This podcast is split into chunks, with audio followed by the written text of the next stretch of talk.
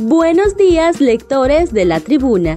Estas son las noticias más importantes de esta mañana del 16 de mayo del 2022. En zona selvática capturan a la extraditable Erlinda Bobadilla. Erlinda Bobadilla, solicitada en extradición por Estados Unidos y sobre quien pesaba una recompensa de 5 millones de dólares, fue capturada ayer en un operativo policial en una zona montañosa del departamento de Colón, Caribe hondureño. En el operativo murió uno de los hijos de la ahora detenida y otro huyó tras la balacera que se armó en el sector agreste donde se escondían, ambos también considerados peligrosos capos de la droga. La operación se desarrolló ayer en la mañana por equipos especiales de la Policía Nacional que dieron captura a Erlinda Bobadilla, considerada líder del clan Montes Bobadilla.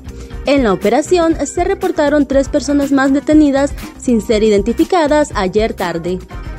La corrupción se engulló 4.767 millones de contribuyentes en compras públicas. En el 2021, alrededor de 4.767 millones de lempiras de los contribuyentes fueron engullidos por la corrupción según un estudio de casos elaborado por una organización de veeduría social. El informe Estado País Honduras 2022 de la Asociación para una Sociedad Más Justa encontró que un proyecto que venía transparentando las compras públicas fue paralizado a mediados de este año por el entonces mandatario Juan Orlando Hernández.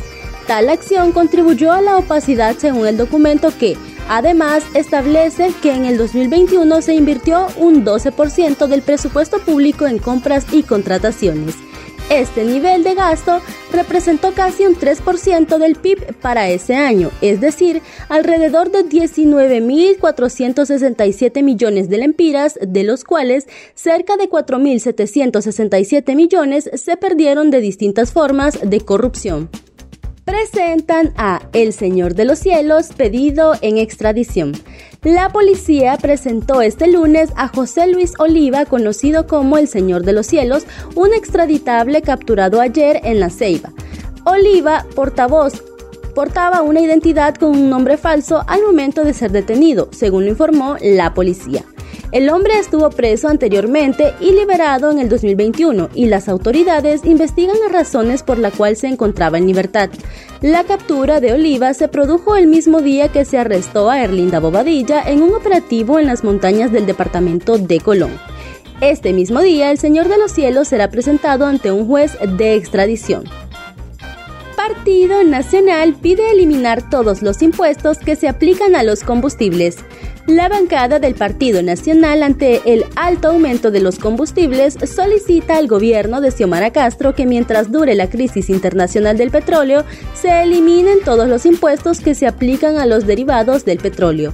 Según el comunicado del Partido Nacional, que ha sido una de las grandes promesas cumplidas en la campaña de Alianza Libre y Partido Salvador él baja sustancialmente los precios a los combustibles. La pequeña rebaja de 10 lempiras fue significante y sin ningún impacto. La octava final entre Real España y Motagua. Motagua y Real España se volverán a ver las caras en una gran final después de cuatro años y medio, en lo que puede ser una serie muy cerrada por lo que juegan ambos equipos. Real España, club que ganó las vueltas por segunda vez consecutiva y eliminó al Maratón, con quien igualaron la serie en semifinales, enfrentará al Motagua, quien por novena vez dejaron fuera al Olimpia. concurridas y pacíficas repetición de elecciones en San Lucas y Guampusirpe. Concurridas y pacíficas estuvieron ayer la repetición de las elecciones municipales en los municipios de Duyure, Choluteca, Guampusirpe, Gracias a Dios y en San Lucas el Paraíso. Las urnas se abrieron por los delegados del CNE desde las 7 de la mañana y se cerraron a las 4 de la tarde en el centro de votación Álvaro Contreras de la aldea Navijupe, San Lucas y de igual manera en el Krausirpe, Guampusirpe y en los cinco de todo el municipio de Duyure. La presencia militar y policial fue masiva en los 13 centros de votación, lo que dio confianza para que los habitantes de los tres municipios que repitieron elecciones acudieran muy temprano a ejercer el sufragio.